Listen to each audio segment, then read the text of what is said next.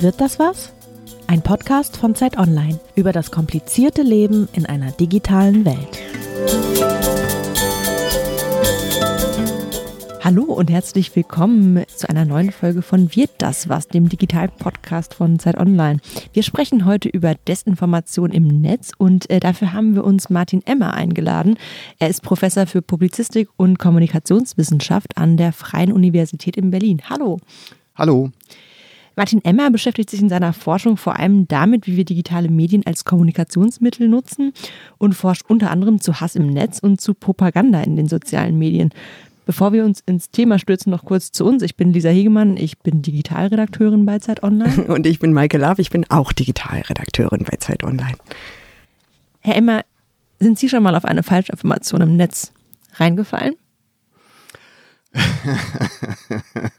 ich, ich hoffe nicht, ich hoffe nicht. Aber es gibt natürlich Situationen, wo man in der Tat, äh, wenn man Sachen liest, sich dann einen Augenblick fragt, hm, kann das wahr sein ähm, oder nicht? Aber ich bin dann ähm, jetzt auch, ähm, auch aus beruflichen Gründen natürlich professionell skeptisch und gucke dann doch immer nochmal nach. Aber ich äh, gebe zu, manchmal zuckt es einem so in dem Finger und man ähm, ist versucht, mal schnell auf so einen so Clickbait-Post äh, drauf zu klicken, um zu sehen, ob da wirklich was dran ist. Mhm. Das ist ein Effekt, den kenne ich, wenn ich mich ganz kurz reinmischen darf, das ist ein Effekt, den kenne ich total. Dass ich wirklich merke, ich bin, werde fast schon, hm, also ich bin schon fast ein wenig übervorsichtig, wenn es darum geht, wirklich was auf sozialen Netzwerken zu teilen. Das ist natürlich wahrscheinlich auch eine Berufskrankheit von Journalisten. Aber ich frage mich nämlich manchmal, ist das gewöhnlich? Also ist das was, was Ihrer Einschätzung nach häufiger passiert oder, oder sind viele Leute da auch noch ein bisschen unbedarft oder wächst die Skepsis? Ja, ich glaube, man darf das jetzt nicht nur auf, auf Wissen oder, oder konkrete Kompetenzen reduzieren, weil ähm, natürlich Kommunikation auf sehr vielen Ebenen abläuft. Und äh, das, was da passiert, passiert schon auf sehr, sehr tiefliegenden psychologischen ähm, Reaktionsebenen, die gar nicht so, ähm, gar nicht so bewusst sind. Ne? Also bei vielen Posts, die auf sowas abzielen, so Clickbait-Posts mit, die kennt man ja auch so aus so, so kleinen Anzeigen, du wirst nicht glauben, was dieser Junge in drei Sekunden tun wird und so weiter. Die zielen jetzt nicht auf rationales Nachdenken ab, sondern die zielen äh, in der Tat auf, ähm, ja, auf so, so, so Neugiereffekte ab. Und äh, es ist natürlich in diesen digitalen Medien auch wahnsinnig einfach. Ne? Es ist so ein ganz kleiner Fingerklick, das ist ja nur ein halber Millimeter, die man da bewegen muss, um dieser Neugier nachzugehen. Und äh, genau darauf zielen solche Posts ab. Und ähm, da kann man jetzt, ähm, ja, da muss man schon einiges ähm, aufbauen an wirklich an reflektiertem Handeln, um na, so solchen Reaktionen äh, immer aus dem Weg zu gehen. Mhm. Aber da sprechen Sie eigentlich schon ein wichtiges Thema an, ähm, weil es gibt ja dann den Unterschied zwischen Clickbait, Fake News und natürlich auch Nachrichten, die so ein bisschen schon einen wahren Kern enthalten, aber so gedreht wurden, dass sie doch nicht so ganz, dass vielleicht die Überschrift dann doch nicht so stimmt, wie sie ist. Ja, genau, deswegen operieren wir auch ungern mit diesem Begriff der Fake News, weil das ein sehr unspezifischer Begriff ist, der ja mittlerweile auch auch so ein Kampfbegriff ist. Ne? Wir hören ja Donald Trump ständig äh, Fake News, Fake News brüllen und das macht äh, es etwas schwer, mit diesem Begriff umzugehen. Es, wir, wir operieren eher mit Begriffen wie äh, Desinformation zum Beispiel, weil das etwas ist, was dann eben auch das, was Sie angesprochen haben, abbilden kann, nämlich ja, so äh, nur selektiv ausgewählte Wahrheiten, die am Ende dann auch eigentlich keine wirklich äh, relevante Realität wiedergeben, sondern sehr, sehr ähm, spezifische und eben auch oft äh, ganz bewusst verdrehte Realitäten, obwohl, wenn man genau hinguckt, da nicht, äh, nicht wirklich was Falsches drin sein muss. Das ist äh, ein, eine sehr beliebte Propagandastrategie. Aber natürlich geht es dann auch wirklich darum, ähm, na, auch gezielt konstruierte Falschnachrichten zu entdecken, die äh, eben auch aus verschiedenen Gründen gestreut werden, die dann auch aus, das müssen dann nicht nur so politische Propagandagründe sein, das kann dann auch einfach na, nur mal Spaß sein oder äh, können auch wirtschaftliche Gründe sein. Die Wahrnehmung wenn man jetzt die Medienrezeption der letzten zwei, drei Jahre, vielleicht seit dem Amtsanschritt von Donald Trump insgesamt anguckt, wäre ja, das ist ein Problem, was immer größer wird. Deckt sich das mit Ihren Forschungsergebnissen? Naja, es ähm, ist in der Tat natürlich ein Thema, das erstmal neu ist. Ähm, in der ganzen alten, klassischen, traditionellen Medienwelt, in der ja öffentliche Kommunikation im Wesentlichen von, von gut ausgebildeten, wohlmeinenden, netten äh, Journalistinnen und Journalisten äh, hergestellt wurde. Alle nett.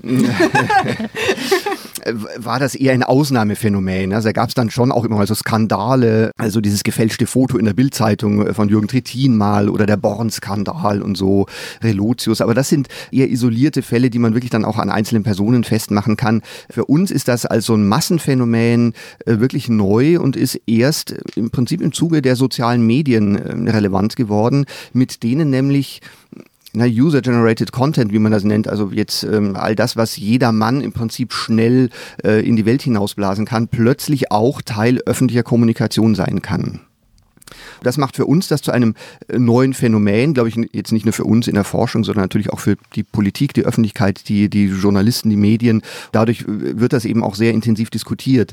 Wenn man jetzt das Problem auseinandernehmen will, das können wir vielleicht jetzt auch ein bisschen machen, dann muss man, glaube ich, da wirklich ein paar verschiedene Ebenen auseinanderhalten. Auf manchen ist es vielleicht, wird, wird es sicher etwas überschätzt, auf anderen wird es, glaube ich, aber auch ein bisschen unterschätzt. Auf welchen zum Beispiel? In der Art und Weise, wie sich öffentliche Diskurse verändern. Ähm, allein die Tatsache, dass jetzt auch wir ja schon wieder über dieses Thema sprechen, ne, drücken wir das Thema schon wieder irgendwie auf die öffentliche und mediale politische Agenda und jeder macht sich Gedanken drüber. Und alleine dieses drüber reden und ähm, drüber nachdenken verändert natürlich auch ähm, jetzt unser Denken, aber auch wie die Gesellschaft damit umgeht. Und solche solche Thematisierungseffekte in der Öffentlichkeit, die unterschätzt man ein bisschen, weil die mittelfristig natürlich auch eine ganze Menge Auswirkungen haben können zum Beispiel auf Prozesse wie, äh, wie Wahlen oder andere politische Entscheidungen. Ja. Lassen Sie uns das doch mal ganz kurz ein bisschen sortieren, weil ich finde es das interessant, dass Sie halt sagen, das ist eigentlich ein Phänomen, was wir mit sozialen Medien sehen, weil Sie haben es ja schon angedeutet, die Tatsache, dass man etwas Falsches medial verbreiten kann, ist ja etwas, was auch schon vor dem Internetzeitalter und bevor jeder etwas öffentlich publizieren konnte im Internet bestand. Also da gibt es halt äh, Beispiele. Moment, dein Lieblingsbeispiel ist? Mein, mein Lieblingsbeispiel ist aus dem 18. Jahrhundert von Benjamin Franklin, der im Unabhängigkeitskrieg gegen die Engländer eine komplette Zeitung äh, aus Boston nachgedruckt hat und da Falschinformationen über Kriegsverbrechen der Briten ähm, veröffentlicht hat. Sie nicken schon, Sie kennen das Beispiel wahrscheinlich. Das, äh, das heißt, die, die, wenn ich Sie richtig verstehe, ist es so, die, der zentrale Unterschied ist, dass jeder jetzt potenziell ein Megafon in der Hand hat. Durch das Internet. Ja, genau. Also jeder, jeder hat plötzlich Zugang zur Öffentlichkeit, was ja, was ja muss man sagen, am Anfang ähm, ne, dieser Internetgeschichte ja auch eher positiv äh, geframed wurde. Man mhm. sagte, Mensch, jetzt plötzlich äh, bricht die Partizipation aus und wir alle können uns beteiligen an, ähm, an demokratischer Willensbildung und so weiter. Das passiert ja auch nach wie vor. Das darf man auch nicht äh, vergessen, dass ähm, diese ganze Nutzer äh, Öffentlichkeit natürlich auch eine ganze Menge positive Effekte hat und das nicht nur mit ähm, negativen Dingen wie Hate Speech und äh, Fake News zu tun hat. Mhm. Aber tatsächlich ist es so, dass dadurch natürlich diese ganze öffentliche Diskussion wahnsinnig unübersichtlich wird. Man weiß nicht mehr so genau, woher kommt das eigentlich, wer ist das eigentlich, na, wie relevant ist das. Das war früher natürlich einfacher, da wusste man, wo die Tagesschau-Nachrichten herkommen. Genau. Und jetzt ist es ja so, dass sich natürlich auch die, also das fällt mir so ein bisschen auf, dass sich auch die Anzahl der Kanäle verbreitert, weil ich weiß ja, vielleicht haben Sie, selbst Sie als äh, Medienwissenschaftler, Kommunikationswissenschaftler, äh, keinen Überblick über das Spektrum, was auf YouTube eigentlich gerade so diskutiert wird. Nee, das ist vorbei. Das ist in der Tat auch eine, jetzt auch, das ist jetzt nicht unser Thema, aber ist natürlich auch eine ganz dramatische methodische Herausforderung für die Kommunikationsforschung, weil wir bisher eben immer naja, fünf, fünf Fernsehnachrichtenkanäle untersucht haben, wenn wir gucken wollten, was sind denn so die öffentlichen Themen und halt eine, eine begrenzte Anzahl an, an Zeitungsredaktionen. Das ist vorbei und ähm, davon haben wir uns längst verabschiedet, dass wir so eine Grundgesamtheit definieren könnten und wüssten, was denn tatsächlich der Inhalt ist, der in der Öffentlichkeit tatsächlich verfügbar und zugänglich ist. Das sind buchstäblich Milliarden und Abermilliarden Accounts und Posts und äh, das ist für uns schwer zugänglich und ist auch eine theoretisch eine sehr problematische Frage, weil wir heute gar nicht mehr genau sagen können, was ist denn jetzt eigentlich diese Öffentlichkeit? Also wo, woher beziehen wir eigentlich unsere Themen? Weil das kann für jeden Internetnutzer eine ganz persönliche, private Öffentlichkeit sein, die nur er so sieht und äh, schon sein Nachbar oder sein Freund oder sein Ehepartner sieht ganz andere Dinge. Inwiefern äh, spielen denn dann auch Messenger eine Rolle? Weil es wird ja in dieser Diskussion, gerade wenn es auch um die Verbreitung von Fake News geht, aber auch von Nachrichten, Sie haben jetzt gerade von Öffentlichkeit gesprochen, bei YouTube, bei Facebook, bei Twitter, bei Snapchat hat man wenigstens noch vielleicht die Möglichkeit äh, zu sehen, was jemand teilt, wie er, wie er Informationen wahrnimmt. Ähm, gleichzeitig entsteht ja so eine Halböffentlichkeit in, äh, in WhatsApp-Gruppen, in Facebook-Gruppen und so weiter. Wie bewerten Sie das? Das ist äh, vollkommen richtig. Da hängen natürlich viele Aspekte dran. Das erste ist, dass natürlich auch äh, Medien, auch Propaganda-Akteure natürlich gerne da rein wollen, weil dieses Messenger-Umfeld natürlich, das ist ein sehr persönliches und wir wissen aus der Forschung, dass das so ein bisschen so, so kritische Hürden auch absenken kann. Ne? Da, wo man mit Freunden zusammen ist, wo man sich vertraut, da kommen Botschaften, werden Botschaften nicht so kritisch reflektiert äh, wie in so einer allgemeinen Öffentlichkeit, wo wir wissen, na gut, man darf nicht immer alles glauben, was in der Zeitung steht. Das gab es mhm. ja auch früher schon. Insofern ist das ein sehr attraktives Umfeld, weil Botschaften da ähm, anders, anders wirken können und natürlich haben Botschaften da auch eine relativ hohe Reichweite, ohne das, wie Sie richtig gesagt haben, das wirklich öffentlich wäre, weil natürlich niemand sieht, welche anderen Leute das auch sehen könnten. Das sehe nur ich auf meinem Smartphone, wenn da so ein Posting kommt. Und da ist man dann in so einem Bereich, wo man, äh, wo wir wieder mal vor Forschungsproblemen stehen, weil wir sowas praktisch überhaupt nicht mehr analysieren können. Also inhaltsanalytisch, so äh, Analysen, was ist denn so Thema, was ist eine, eine Messenger-Agenda zum Beispiel, ist für uns äh, methodisch im Moment überhaupt nicht mehr zugänglich. Also das ist eine, eine Blackbox. Ähm, das ist ein, in der Tat ein zentrales Problem, das wir auch politisch immer wieder stark machen, wenn es darum geht, wie muss man eigentlich diese ganzen äh, Social-Media-Anbieter regulieren. Ähm, da sagen wir natürlich schon immer, dass äh, auch die, die Forschung im Prinzip Zugang haben muss, weil wir sonst solche Probleme wie die, über die wir jetzt hier reden, überhaupt nicht mehr, äh, überhaupt nicht mehr wirklich verstehen können. Und Zugang haben muss, könnte dann bedeuten, Sie werden selbst Teil dieser, dieser Gruppen und lesen mit, oder?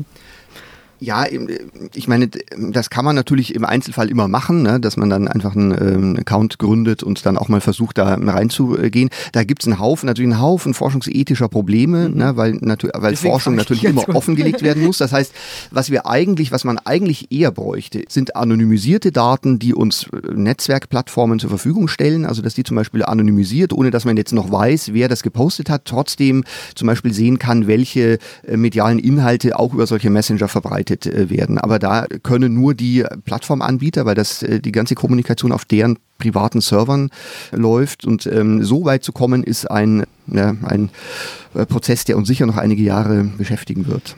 Da schließt sich für mich auch direkt nochmal, sorry, ein kleiner Exkurs an, ähm, weil gerade Dienste wie WhatsApp sind mittlerweile verschlüsselt. Das heißt, auch Facebook kann nicht mehr einfach Nachrichten rausgeben oder die Nach Gruppennachrichten rausgeben. Facebook plant das auch für, also WhatsApp gehört ja zu Facebook mhm. und Facebook plant das auch für den Messenger, für Instagram. Das heißt, das wird ja eher ein größeres Problem mhm. werden. Genau. Man, aber man weiß natürlich jetzt, welche Akteure es ja auch so, dass Medien zum Beispiel solche Kanäle betreiben, also auch äh, klassische Massenmedien vertreiben ja ihre Nachrichten auch über Messenger. Und alleine das würde uns natürlich schon helfen zu wissen, welche Akteure überhaupt ähm, ihre Nachrichten darüber äh, vertreiben. Na, auch Metadaten sind natürlich immer wichtig, wie viele, ähm, also wann, wann wird wie viel gepostet, wie mhm. viele Follower haben solche, haben solche Accounts und so weiter. Mhm. Ja. Jetzt haben wir geklärt, so ein bisschen äh, über das Wo gesprochen. Ich möchte ganz kurz nochmal darauf eingehen, was Sie vorhin relativ kurz erwähnten, weil ich glaube, der Diskurs ist nicht allen Leuten so bekannt. Sie sagten, hm, vielleicht ist es auch gar nicht so schlimm mit diesen Fake News.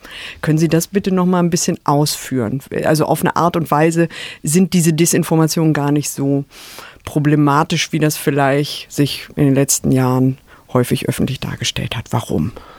Naja, es ist so, dass man, wenn man über, über Wirkungen von Kommunikation spricht, man sofort immer erstens an psychologische Wirkungen denkt, auf so einer individualen Ebene und oft eine sehr einseitig gerichtete, so eins zu eins Übertragung von Meinungen im, im Blick hat. Ne? Die Leute lesen ähm, irgendetwas und glauben das dann. Das ist so die, die, die klassische Vorstellung einer Medienwirkung und das ist die Medienwirkung, die praktisch nicht stattfindet. Das weiß im Prinzip ja auch jeder selbst, denn wir, wir wissen alle, dass wir auf äh, Botschaften, die unserer eigenen Meinung zuwiderlaufen, äh, oft sehr, sehr ablehnend reagieren und wir immer alle sofort genau wissen, warum das nicht wahr sein kann und so weiter. Also das, trotzdem ist es so, dass die öffentliche Debatte sehr oft der hysterisch immer glaubt, oh Gott, da ist so viel, äh, so viel Propaganda und was passiert, wenn all die jungen Leute das äh, dann glauben. Das äh, ist aber eigentlich nicht wirklich das zentrale Problem, weil, wie gesagt, wir uns ja, so Mechanismen entwickelt haben, selektiver Zuwendung schon mal zu bestimmten Kanälen und Medien, aber natürlich auch einem sehr selektiven Umgang mit bestimmten Botschaften. Wenn man jetzt mal in den Blick, die, die Ebenen in den Blick nimmt, wo Wirkungen äh, wahrscheinlicher sind, sind das eher solche Bestärkungswirkungen, Mobilisierungswirkungen. Die Tatsache, dass Menschen, die schon solche Einstellungen haben, na, die also äh, na, bestimmte Dinge glauben wollen, ähm, na, dass Donald Trump der beste Präsident aller Zeiten ist und äh, dass man eine Mauer braucht und ähm, die Deutschen die Amerikaner ausbeuten ähm, und so weiter durch ihren Handelsüberschuss, dann wollen solche Menschen sowas natürlich auch gerne hören, wenn das bestärkt wird. Ne? Äh, man kann dann sagen, ja genau, ähm, der hat recht, sage ich auch schon immer. Und da können Medien tatsächlich gerade in so Kampagnenkontexten, wenn es darum geht, äh, Leute irgendwann auch dazu zu bringen, dann tatsächlich zur Wahl zu gehen und für jemanden zu stimmen, können Medien durchaus Effekte haben, die dann eben eher so, so Aktivierungs-, Mobilisierungseffekte sind, die Nichtwähler oder nur Menschen mit so vagen Einstellungen dann eben doch mal motivieren zu können, zur Wahl zu gehen. Und im Prinzip hat Donald Trump in den USA genau so äh, diese Wahl gewonnen. Der hat jetzt nicht viele Leute überzeugt mit seiner Propaganda, aber er hat es eben geschafft, viele Leute, die schon lange Jahre überhaupt nicht mehr zum Wählen gegangen sind, doch plötzlich zu gehen, weil er ihnen genau das gesagt hat, was sie hören wollten und die irgendwann gesagt haben, Mensch, super, endlich sagt's mal jemand. Da sind wir natürlich gleich auch bei der aktuellen Debatte, die so ein bisschen ja auch Anlass für unser jetziges Gespräch ist. Die schließt sich an diese große Debatte, die wir in den USA sehen, um politische Wahlwerbung, was ja Fake News auch insofern betrifft oder Falschnachrichten, Desinformationen auch insofern betrifft, dass es da ja darum geht, dass halt in politischer Werbung manchmal auch nicht ganz die Realität äh, so sehr differenziert dargestellt wird, um das mal freundlich zu formulieren und Facebook sich dann damit konfrontiert so positioniert hat, dass sie sagen, ja, wir werden da inhaltlich nicht eingreifen. Halten Sie das für einen begrüßenswerten oder einen, einen zumindest nachvollziehbaren Weg für eine solche Plattform, die sich ja inhaltlich einfach sehr zurückhalten möchte? Jein, also im Prinzip ist das schon sinnvoll, denn wir haben, wir haben ja in Deutschland auch relativ strenge Regeln, was so weltanschauliche Werbung, Wahlwerbung angeht. Das merken wir immer, wenn Wahlkampf ist und dann plötzlich im Fernsehen oder im Radio auch so ganz seltsame Werbespots kommen äh, mit so Ansage, mit jetzt folgt mhm. und so weiter. Mhm. Ähm, da sieht man dann, dass eben nur in so einem ganz bestimmten Kontext tatsächlich Wahlwerbung erlaubt ist und es nicht so einfach ist, erlaubt ist für eine politische Partei einfach mal äh, Werbespots zu schalten. Also das macht im Prinzip schon Sinn natürlich ist es strukturell eigentlich vollkommen ähm, abseitig, dass wir das der Entscheidung äh, des Managements so eines Unternehmens überlassen. Im Prinzip muss eine Gesellschaft entscheiden, was will sie haben, wie soll öffentliche Kommunikation aussehen, muss da Regeln setzen und dann müssen sich Unternehmen dran halten. Und äh, dass jetzt alle ähm, klatschen und sagen, ja, ähm, gut gemacht, ist eigentlich der falsche Weg, weil man ähm, ja trotzdem nicht genau weiß, nach welchen Regeln die ähm, da löschen. Wir haben ja immer also auch dieses Problem des Overblockings und so weiter. Und eigentlich bräuchten wir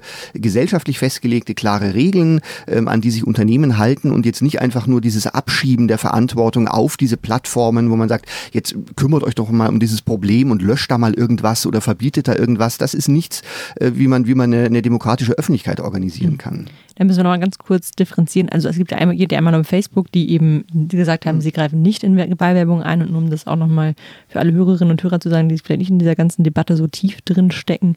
Twitter und Google haben angekündigt, dass sie politische Werbung verbieten bzw. Ähm, einschränken wollen. Darauf haben sie sich jetzt gerade bezogen. Was mich aber doch noch interessieren würde, gerade wenn wir über Facebook sprechen, oder auch über Google und Twitter, die eben sagen, naja, wir, also Google, Twitter, die sagen, wir schränken das ein und Facebook, das sagt, wir schränken das nicht ein. Macht es denn überhaupt einen Unterschied, wenn wir diese Wahlwerbung einschränken, weil es wird ja immer wieder gesagt, dass überhaupt Werbung im Netz eigentlich nicht besonders viele Menschen erreicht. Ähm, gleichzeitig wissen wir auch durch die Studien, die nach Trump durchgeführt wurden, dass auch da die Fake News nicht den Großteil des Newsfeeds ausgemacht haben. Ist es überhaupt so ein großes Problem? Das ist natürlich eine legitime Frage. Tatsächlich ist es so, dass ähm, je nachdem, wie man da rangeht, die Ergebnisse ganz anders aussehen. Ja, wenn man sich ähm, jetzt die, wenn man eher so inhaltsanalytisch rangeht und äh, sich dann mal guckt, was ist da so unterwegs, dann kommt man da oft zu ein bisschen höheren Zahlen. Wenn man sich dann anguckt, wer nimmt das wahr, dann kommt man zu dem, was Sie gerade zitiert haben, dass man feststellt, dass Menschen in ihrem Kommunikationsverhalten vielleicht auch mal äh, solche Botschaften bekommen, dass aber letztlich die Informationsvielfalt am Ende doch so groß ist, dass das äh, in der Summe vermutlich nicht viel, ähm, nicht viel ausmacht und es am Ende eben vermutlich so ist, wie ich es gerade schon beschrieben habe, dass natürlich Leute, die sowas glauben wollen, das auch gerne da mal lesen und ähm, das super finden, dass alle anderen aber ähm, das auch wegklicken und vielleicht auch gar nicht wahrnehmen. Insofern ist in der Tat diese Vorstellung, man könne jetzt mit so ähm, Fake News Kampagnen äh, da Wahlen ähm, drehen, äh, ist in der Tat ein bisschen übertrieben. Wir hatten diese Debatte auch bei der letzten Bundestagswahl. Mhm. Da gab es vorher ja auch so Warnungen, äh, es könnte da Einflussversuche geben. Am Ende hat man festgestellt, dass da sehr wenig, ähm, sehr wenig zu sehen war.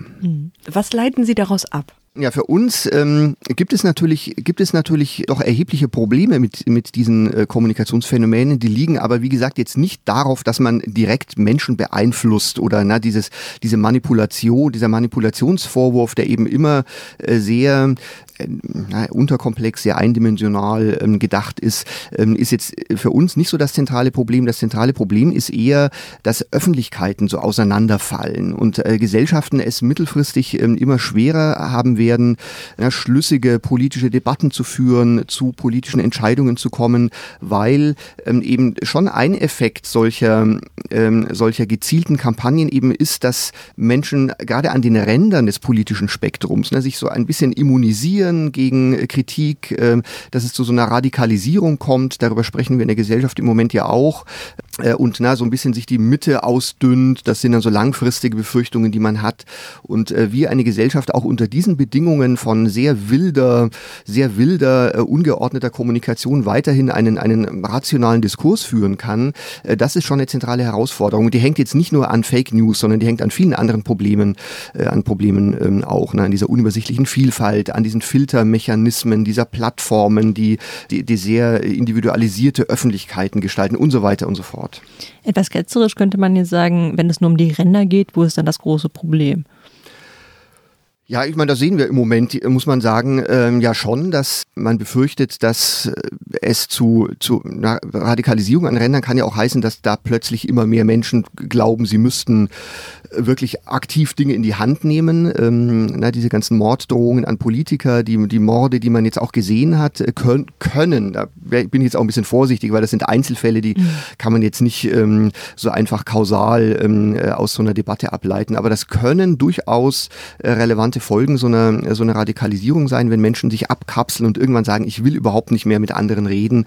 Ähm, und äh, das da kann eine Gesellschaft in Grenzen, muss sie damit auch umgehen, weil es natürlich na, in einem Volk von 80 Millionen wie in Deutschland ähm, wird es immer irgendwelche Leute geben, die nicht mehr mit anderen reden wollen. Aber äh, im Moment ist es schon so, dass diese, diese äh, Kommunikationsmechanismen, die, ähm, die wir da sehen, sowas tendenziell eher befördern, als dass sie eher zu, zu einer Integration führen würden. Und darüber muss man sich auf alle Fälle Gedanken machen. Würden Sie auch sagen, dass es also es gibt andere äh, Kollegen von Ihnen, die halt sagen, ein, ein Problem, was wir auch zunehmend sehen, ist, dass äh, wir so ein, eine Erosion von Vertrauen in Institutionen sehen, die dazu auch noch beitragen, also in Medien, Politik, auch teilweise in, in Wissenschaften. Was ich so ein bisschen so wahrnehme, dass, dass es zunehmend so eine alle anderen sind bekloppt Haltung gibt. Also dass man halt sagt, die haben einfach nicht recht, ich höre da gar nicht mehr zu. Und das ist was, wo ich das Gefühl habe, das ist auch was, was sich über die Ränder der Gesellschaft hinaus zunehmend festsetzt. Wir sehen das zum Beispiel, ja, keine Ahnung, in der, in der Impfdebatte, in, in Debatten, wo, wo sich dann auch Leute beteiligen, die vielleicht gar nicht so sehr am, am Rand der Gesellschaft stehen, die dann halt aber plötzlich auch anfangen, sich aus einem argumentativen Diskurs zu verabschieden. Wissen Sie, wie ich meine? Ähm, ja, ja, ist schon richtig. Das, äh, man muss jetzt ein bisschen sagen, dass das ist eine, eine langfristige Gefahr, dass, dass so, so Vertrauen erodiert. Wenn wir jetzt so Daten ansehen, so repräsentative Umfragedaten, muss man sagen, sieht man das im Moment noch nicht so. Ne? Sowas wie Medienvertrauen und so weiter, Vertrauen in Politik. Ähm, da kann man jetzt ehrlich gesagt nicht sehen, dass das, ähm, dass das wirklich systematisch nach unten ginge, seit es diese sozialen Medien gibt. Man muss sagen, das sind natürlich auch Einstellungen, die so ein bisschen wie Einstellungen generell etwas äh, längerfristiger sich bilden und sich auch nicht von heute auf morgen verändern. Insofern will ich jetzt auch nicht ausschließen, dass das mittelfristig tatsächlich ein Problem werden kann. Aber auch da würde ich jetzt ein bisschen ich vorsichtig. keinen Alarmismus machen. Äh, genau, da würde ich jetzt erstmal ein bisschen vorsichtig sein. Das ist ein bisschen ähm, auch so ein Sichtbarkeitseffekt. Also viele dieser Debatten, die wir führen, ähm, führen wir darüber, dass wir Dinge, die bisher auch schon existiert haben, jetzt plötzlich sehen. Also so Homöopathie-Debatten habe ich mit Bekannten auch schon vor 15 Jahren äh, geführt. Nur plötzlich, ähm, und das ist eben auch so eine Folge dieser neuen Öffentlichkeiten über soziale Medien, ähm, bilden sich da überall Gruppen, die man sehen kann. Journalisten ähm, sehen das auch und berichten drüber, während sowas früher eher na, so äh, abends mal beim Bier ähm, diskutiert wurde und das jetzt keine großen Kreise gezogen hat. Mm, eine Sache, die mich immer beschäftigt, durch, die, durch das Netz ist ja nicht nur die Verbreitung von Fake News oder Desinformation einfacher geworden, sondern, sondern natürlich auch der Faktencheck. Also wenn ich mich wirklich informieren will, dann habe ich ja viel mehr Informationsverfügung. Wird diese Debatte letztlich auch ein bisschen zu sehr verkürzt, weil man eben natürlich, wenn man sich irgendwie informieren möchte, auch Möglichkeiten hat, sich zu informieren? Genau, das ist natürlich diese positive Seite, die man eben auch nicht, wenn man über diese Probleme spricht, jetzt auch nicht äh, unterschätzen darf. Es ist heute sehr einfach und ich glaube, viele von uns haben diese Erfahrung auch schon gemacht, ne, dass man äh, abends, wenn man mal zusammensitzt und über irgendwas diskutiert, dann sofort das Handy rauszieht und bei Wikipedia nachguckt, wenn man sich nicht äh, einig ist. Auch das ist ja ein Fortschritt, ne, dass äh, eben an vielen Stellen Debatten auch Fakten äh, äh gesättigter werden, als sie es früher sein konnten. Insofern äh, darf man das nicht unterschätzen, wobei man eben auch sagen muss, dass Faktencheck natürlich manche dieser Probleme, über die wir gerade gesprochen haben, nicht lösen kann. Also wenn Menschen bestimmte Dinge glauben wollen, dann können sie so lange Fakten checken, wie sie wollen. Mhm. Die hören da gar nicht mehr zu. Äh, insofern geht es bei so Faktencheck dann eher ein bisschen darum, dass man tatsächlich auch Leute, die dann mal widersprechen können, eben auch versorgt mit Munition. Das ist ja auch nicht unwichtig, dass Leute dann auch wirklich sagen, nee, also da ist nicht so, ne, dass man also auch so, so gewisse Brandmauern einzieht. Insofern ist das wichtig. Es gibt natürlich auch so einen negativen Aspekt von, von Faktenchecks und das ist die Tatsache, dass man natürlich, wenn man immer wieder auf solche solche äh, Fake News eingeht, selbst wenn man sie widerlegt, natürlich das Thema trotzdem immer wieder aktualisiert. Mhm. Das heißt, am Ende reden immer alle wieder nur über diese Fake News und am Ende, und auch da äh, sagt uns die, die Medienforschung, ähm, dass es da so, so vermittelte, längerfristige Effekte gibt, kann das eben dazu führen, dass bei den Menschen am Ende nur noch so dieses Thema im Kopf bleibt ähm, und der Zweifel, ob irgendwas wahr und richtig ist und die tatsächlichen Fakten die Leute längst vergessen haben. Insofern wäre ich auch immer ein bisschen vorsichtig, immer sofort zu offensivem Faktencheck zu raten und das immer sofort zur Schlagzeile zu machen, weil das eben auch ähm, gegenläufige Effekte haben kann. Weil wie kann man denn Leute, mit denen man zum Beispiel diskutiert und die meinetwegen an Homöopathie glauben oder äh, daran glauben, dass ähm, Impfen ganz fürchterlich ist. Gott, ich werde gleich Leser, ich werde heute so viele Lesermails bekommen. Ähm, ich ich habe damit angefangen. Nein, oder wir können auch noch mehr Leser hier reinholen, indem wir sagen, die halt irgendwie äh, mit, mit der Flüchtlingssituation in Deutschland seit 2015 ein massives Problem haben. Das ist ja natürlich auch eine große Diskussion, die sich da anschließt. So. Genau, und wie können wir diese Menschen, die ja irgendwas glauben wollen, weil das in ein bestimmtes Weltbild passt, wie können wir die denn abholen und wie kann man, also ich meine das jetzt auch wirklich im Alltag irgendwie praktisch, wenn ich mit jemandem diskutiere, äh, wie kann man auf eine Faktenbasis zurückkommen, wenn es eben, wenn es eben dann so emotionale Themen sind, bei denen möglicherweise ähm, eine Person eine Meinung hat, weil sie eben Fake News oder was auch immer konsumiert hat sagen wir so, in, in, in einer pluralistischen Gesellschaft wie unserer muss man natürlich einen gewissen Grad an Dissens und so muss man immer aushalten. Mhm. Dass, ähm, also diese, diese habermasianische Hoffnung, dass man nach langem Diskurs am Ende wirklich zu einem Konsens kommt und alle einsehen, was die richtige Position ist, äh, das äh, kann man sich abschminken. Äh, trotzdem ist es natürlich so klar, dass man versuchen muss, Menschen abzuholen. Es gibt, wie gesagt, ein paar Dinge, über die, über die wir gerade schon gesprochen haben, die man so ein bisschen äh, beachten kann. Stichwort jetzt Faktencheck oder so, wo man schon ein bisschen aufpassen muss, wie man bestimmte Dinge mhm. thematisiert, um solche Haltungen nicht noch zu verstärken. Ich bin ehrlich gesagt ein bisschen skeptisch, ähm, dass man diese Probleme alleine durch Kommunikation und, ähm, mhm. und medialen Diskurs lösen kann, weil sehr oft hinter solchen Einstellungen, solchen Haltungen oder dem Wunsch, bestimmte Wahrheiten zu glauben, selbst wenn sie nicht wirklich äh, wahr sind, ähm, natürlich sehr viel tiefer liegende äh, Probleme stecken. Das ist dann ja eher so ein Forschungsfeld der Soziologie, die dann eben mhm. sagt, Menschen, die, die verunsichert sind in ihrem Wertesystem und so weiter, das, die, das sind Leute, die sind sehr anfällig dafür, sowas zu glauben. Und da müsste man dann an ganz anderen Stellen ähm, äh, einsteigen. Ne? Sowas mhm. wie Bildungsgerechtigkeit, Inklusivität äh, von Gesellschaft äh, und so weiter. Das sind, das sind dann eher Fragen, äh, die man angehen müsste und Probleme, die man lösen müsste. Und dann, glaube ich, ähm, wird, sich dieser, dieser, dieser Druck in, auch in der Öffentlichkeit äh, ein bisschen beherrschen lassen. Obwohl es da ja so ist, dass halt irgendwie seit diesem Cambridge Analytica-Skandal äh, schon ein Teil der Diskussion ist, dass man sagt, über dieses gezielte Targeting der Rezipienten wird da in einer anderen Art und Weise auf der Klaviatur gespielt, als wir das über Massenmedien kennen. Ist, ist da ein Punkt, wo man vielleicht auch ansetzen könnte? Also ich meine, es ist ja, es ist ja auf eine Art und Weise halt irgendwie eine merkwürdige Diskussion, weil man sagt ja, liebe, liebes riesiges soziales Netzwerk, kannst du bitte dein Geschäftsmodell ändern? Das ist ja im Endeffekt die Frage, die dahinter steht. Ich frage mich immer, a, würde es überhaupt was bringen? Und B, ist, es, ist das eine realistische Idee? Und C, ist das wirklich das, das zentrale Problem, was wir lösen müssen vielleicht? Um noch einen Sack Fragen ja, vollkommen richtig. Also die, äh, in der Tat ist, ähm, ist das schon die richtige Frage, weil natürlich all diese Dinge, jetzt diese Werbebeschränkungen für, für politische Werbung, die, die setzen eigentlich viel zu spät an. Die, das Grundproblem ist in der Tat, dass diese sozialen Netzwerke nach einem bestimmten Muster funktionieren, nämlich nach diesem Muster, dass man Menschen genau mit solchen Inhalten versorgt, die ihren Erwartungen ähm, entsprechen, die sie zum Interagieren bringen. Und über diese Mechanismen wird eben äh, in bestimmte Ecken des Netzes werden solche Fake News gewissermaßen in einer großen Pipeline gepumpt und sich dann hinterher ans Ende zu setzen und dann zu versuchen, das einzeln wieder auseinander zu sortieren äh, durch Faktenchecker zum Beispiel oder dass man hinterher wieder bestimmte Werbung aussortiert. Das ist so ein Herumfummeln an, an Symptomen, äh, wobei die Ursache vorne eigentlich eine so starke und gewaltige ist, dass man am Ende äh, hinten auch nicht mehr so viel reparieren kann. Insofern ist es vollkommen vollkommen richtig. Man müsste eigentlich dieses Grundprinzip, wie Informationen verteilt werden, ähm, angehen. Ähm, zum Beispiel, indem man Plattformen dazu äh, verpflichtet, zu einem gewissen Grad für Pluralität zu sorgen. Machen wir, muss man sagen, in unserem äh, klassischen Mediensystem ja auch. Ne? In, in der Presse, äh, auch im, äh, im Fernsehen, im öffentlich-rechtlichen haben wir uns eine ganze Menge Dinge überlegt, wie wir, äh, wie wir Vielfalt herstellen können. Sehr viel äh, Regulierung zielt genau darauf ab und letztlich spricht erstmal für mich nichts dagegen, dass man sich auch mal überlegt, wie kann man solche sozialen Netzwerkplattformen dazu kriegen, äh, Vielfalt herzustellen. Aber da haben Sie vollkommen recht, natürlich ist ähm, das Geschäftsmodell baut eigentlich genau auf diesem Mechanismus auf und ähm, da wird es äh, doch zu erheblichen Konflikten kommen bin ich mir bin ich mir sicher und das muss man natürlich auch sagen letztlich ist es einfach so dass in dieser digitalen Welt wahnsinnig viele individuelle Daten von uns unterwegs sind. Und wenn es die Plattformen nicht machen, machen es die Banken oder sonst jemand. Es wird mhm. immer jemanden geben, der, der Daten hat und der diese Daten benutzen wird, um uns ganz gezielt anzusprechen.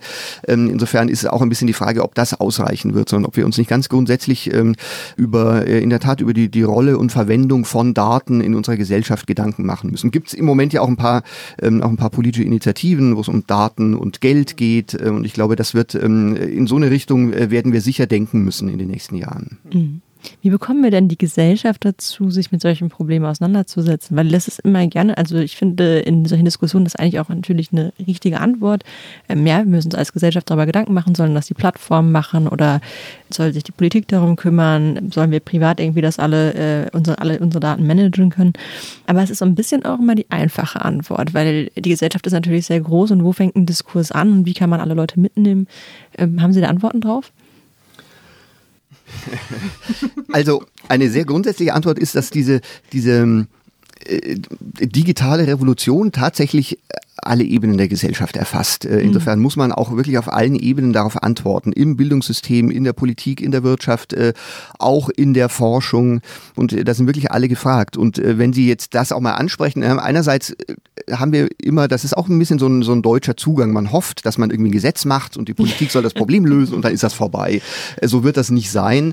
Ähm, ich glaube schon, dass man, ich glaube schon, dass man auch Regulierungsansätze braucht. Ich habe ja gerade gesagt, wir machen das ja bei anderen Medien auch. Mhm. Es spricht jetzt nichts dagegen, solche Regeln, die wir für andere Medien festlegen, auch, äh, auch in diesem ähm, digitalen Bereich äh, zu diskutieren. Aber natürlich äh, werden wir auch in Zukunft damit leben müssen, dass wir in so einer digitalen Welt leben und dass natürlich öffentliche Diskurse unangenehm und ruppig sind. Das ist was, das wird man auch nicht wieder loswerden. Insofern äh, muss man sich auch das klar machen, dass sich trotz aller Regulierung ähm, ähm, sich dieses Problem nicht komplett vom Hals schaffen kann, sondern dass wir auch lernen müssen, damit umzugehen. Mhm. Insofern äh, ist natürlich auch sowas wie, wie Kompetenzvermittlung, Bildung ähm, angesprochen, äh, womit ich jetzt auch nicht nur so klassische digitale Skills meine, also muss man den Leuten beibringen, wie man mit Facebook umgeht, sondern äh, auch äh, diese ne, so, so bürgerschaftliche bürgerschaftliche Kompetenzen, ne, dass man ähm, tatsächlich so journalistische Kompetenzen lernt, die wir früher ja nur in unseren Studiengängen den den Studis ähm, mitgegeben haben, äh, nämlich äh, Quellencheck und so weiter, Ausgewogenheit, Relevanz. Das sind Dinge,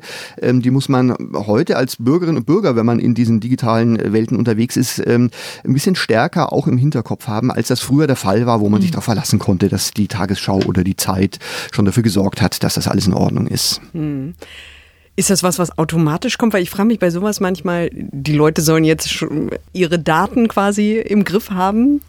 Ja. Also die müssen halt auf jeder Homepage halt erstmal quasi so ein halbes juristisches Studium sich einmal durchklicken, bevor sie überhaupt allen Cookies zugestimmt haben oder auch nicht. Und dann sollen sie halt irgendwie auch noch die, den ganzen Faktencheck quasi selber, selber machen. Irgendwann werden doch die Anforderungen wirklich sehr komplex an, an den Einzelnen, der sich im Netz irgendwie informativ bewegen will.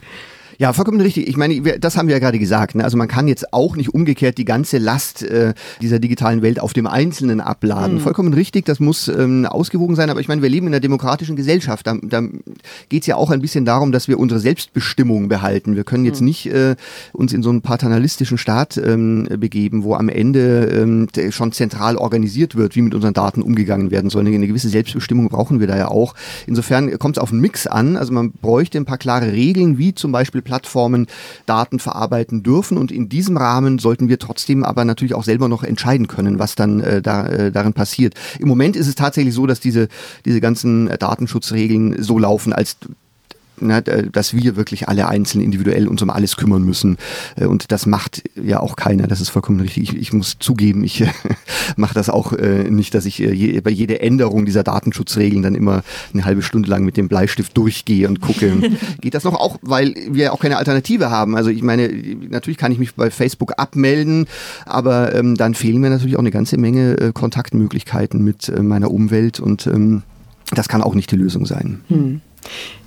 Ich würde gerne noch über Deepfakes sprechen. Und zwar, äh, ich habe kürzlich auch einen Artikel dazu veröffentlicht, mich deswegen ein bisschen mehr damit beschäftigt. Es geht bei Deepfakes ja um eine neue Ausdrucksform vielleicht von Desinformation möglicherweise. Also es geht quasi darum, dass auch Audio- und Videodateien ähm, mithilfe von künstlicher Intelligenz so manipuliert werden können, dass dort Dinge zu sehen oder zu hören sind in einer mitunter durchaus überzeugenden Qualität, die so tun, als hätte jemand etwas gesagt, was er so gar nicht gesagt hat, oder hätte eine Handlung vollzogen, die er so gar nicht vollzogen hat. Wird in den USA jetzt im Vorfeld der Wahlen scharf diskutiert, wird irgendwie auch von, von Gesetzgebern teilweise jetzt angefasst, weil man eben Sorge hat, dass das auf den nächsten Wahlkampf einen Einfluss haben wird? Sehen Sie das als größere Gefahr oder ist das ein, eine momentan überzogene Diskussion, dass man jetzt seinen Augen nicht mehr trauen kann? Ja, also ich glaube, dass sich grundsätzlich dadurch an dieser Debatte, die wir gerade auch geführt haben, nicht, sich nicht viel ändern wird, weil am Ende geht es ja bei Deepfakes nur darum, dass jetzt nicht nur eine bestimmte Nachricht gefälscht ist, sondern auch, dass das, das dazugehörige Beweismaterial, ne, man sagt jetzt also nicht nur, dass der Papst ähm, Donald Trump unterstützt, sondern man zeigt dann auch ein Video, wo der Papst so. Also, Aber es ist ja eine andere Qualität. Bisher, ja, also bisher hat man ja gedacht, ich habe es ja gehört oder er hat es ja gesagt. Also das ist ja dieses berühmte Beispiel hier von Donald Trump äh, da in dem, in dem Truck äh, mit der etwas frauenfeindlichen hm, äh, Äußerungen. So, wenn, wenn man in der Lage ist, solche Dinge halt jemandem unterzuschieben oder zu fälschen, ist, ist ja die Frage, was sich da ändert, qualitativ. Ja, jetzt in, wie gesagt, in, ich glaube, dass in der, in der öffentlichen, im öffentlichen Umgang damit ähm, sich nur in Grenzen etwas ändert, weil am Ende ja ähm, genauso wie der Papst dann eben schnell diese Meldung äh, dementiert hat, dass äh, er äh, Trump unterstützt, er natürlich auch dementieren kann, dass dieses Video echt ist. Also dass die, die, die, die Reichweite solcher Fakes ähm, äh, ist jetzt in, in so einem politischen Bereich, glaube ich, jetzt auch nicht viel, auch nicht viel höher. Man muss sie erkennen, das ist vollkommen richtig, ähm, aber da vertraue ich dann immer auch noch auf, ähm, auf Journalisten, ähm, dass sie in der Lage sind, sowas rauszukriegen. Ich, ähm, ich bin da immer so ein bisschen skeptisch, äh, wie man gegen sowas denn eigentlich auch rechtlich vorgehen kann. Also wie ähm, ähm, wir kennen so so Wahrheitsverpflichtungen ähm, ja eher aus autoritären Ländern, in Ägypten und so weiter ist das äh, eine, ein, ein beliebtes Mittel, um schnell Journalisten ins Gefängnis zu werfen, äh, indem man ihnen vorwirft, äh, sie hätten äh, Unwahrheiten verbreitet und so weiter. Und äh, wenn man in so einen Bereich kommt und äh, irgendwie versucht, entweder schon von oben zentral zu definieren, was jetzt wahr und was falsch ist, ähm, oder ähm, irgendwelche Institutionen einrichtet, die, die das entscheiden sollen, dann kommt man ganz schnell in ein äh, gefährliches Fahrwasser. Ähm, und ich würde da auch ein bisschen vor Hysterie warnen, ehrlich gesagt. Ähm, äh, denn wir haben ja uns gerade über die, die Wirkungen solcher Geschichten unterhalten und ob durch solche Deepfakes jetzt dieses ganze Wirkungsgebäude, über das wir schon gesprochen haben, jetzt äh, sich vollkommen verändert und umgestürzt wird, das bezweifle ich jetzt mal. Hm. ich habe das eben falsch eingeführt. Also das, die, diese Geschichte mit Donald Trump, da handelt es sich natürlich nicht um einen Fake, das ist halt von ihm mhm. nachher geframed worden. Das mhm, schließt genau. an an was anderes, was, ja. ich, äh, was ich in dieser Diskussion dann auch wahrgenommen habe, nämlich ein stärker werdender Diskurs, so sehe ich das zumindest von Leuten, die halt sagen, das Problem ist nicht, dass da eine Welle von Falschinformationen auf uns zurollt, sondern das Problem ist, dass dadurch, dass man weiß, dass es diese Möglichkeit gibt, wir auf eine Gesellschaft zusteuern, die potenziell alles in Frage stellen kann. Also die, die, also dieses dieser Mechanismus von Donald Trump. Ich möchte nicht, dass ihr mir glaubt, aber ich möchte, dass ihr den anderen nicht glaubt. Das ist ja, deswegen hatte ich das hm, erwähnt. Ja. Ähm, das ist ja etwas, was eine interessante Beobachtung ist, weil das möglicherweise ja fast gefährlicher für eine Demokratie sein könnte, wenn halt alles potenziell hinterfragbar wird und sich auch nicht nur an den Rändern der Gesellschaft die Leute fragen, hm, kann ich dem überhaupt noch vertrauen? Würden Sie diese Wahrnehmung unterstützen? Ist das vielleicht auch was, was insgesamt an Desinformationen etwas Grundlegendes und Schwieriges ist? Ja, das ist ein potenzielles Risiko. Da hatten wir gerade ja schon ein bisschen drüber gesprochen. Tatsächlich ist es so, dass bis heute wir das eben nicht feststellen können, dass durch diese Debatten jetzt wirklich äh, so ein Vertrauen in äh, Medien, in demokratische Prozesse systematisch zurückgegangen wäre.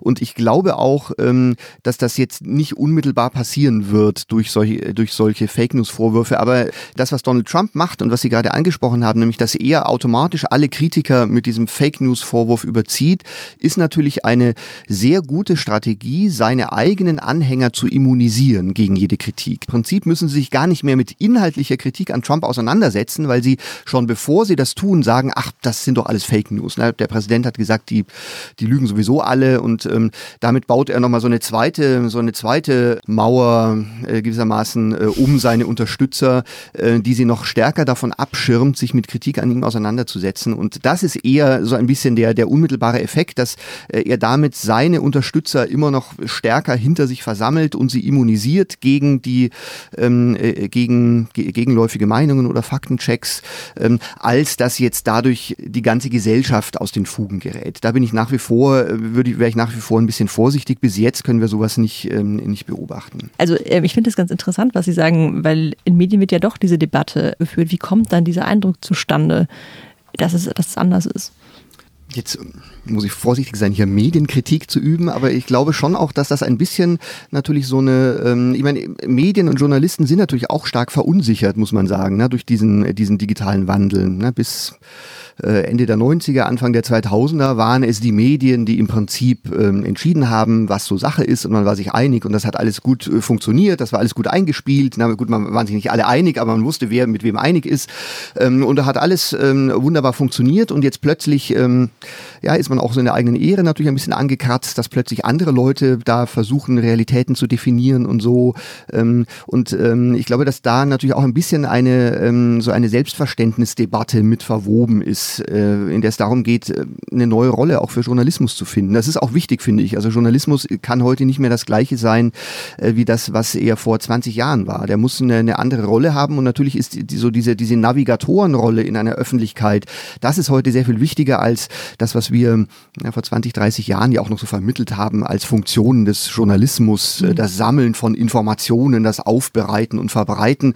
Das sind alle Sachen, dafür braucht man den Journalismus nicht mehr so, wie man ihn früher gebraucht hat, sondern man braucht ihn heute sehr viel stärker dafür, diese ganzen Massen an Informationen zu ordnen, glaubwürdig aufzubereiten und ähm, den Menschen tatsächlich auch wirklich ein, ähm, eine Hilfe bei der Orientierung zu geben. Diese Orientierungsfunktion gab es früher auch schon, die wird äh, heute aber sehr viel wichtiger. Und äh, ich glaube, dass das so ein bisschen Teil dieser Debatte ist, dass mhm. gerade der Journalismus ähm, natürlich durch diese Debatten sehr stark angegriffen und, und herausgefordert wird und deswegen äh, unter Journalisten solche Debatten auch äh, besonders intensiv geführt werden, was ich jetzt im Prinzip auch gut finde. Mhm. Wir haben gelernt, dass ähm, wir uns gar nicht so viele Gedanken machen müssen über Diskurse. Aber dann vielleicht auch doch. Ja, gut, also da, da wäre ich jetzt ein bisschen vorsichtig. So will ich jetzt nicht verstanden werden. Ich will jetzt auch nicht sagen, dass hier alles, ähm, dass, dass alles in Ordnung ist. Ich würde jetzt nur vor Hysterie warnen und ich würde eher dazu raten, sich mit den, mit den richtigen wichtigen Fragen zu beschäftigen und sich nicht an Dingen abzuarbeiten, die, die eigentlich nicht Kern des Problems sind. Hm.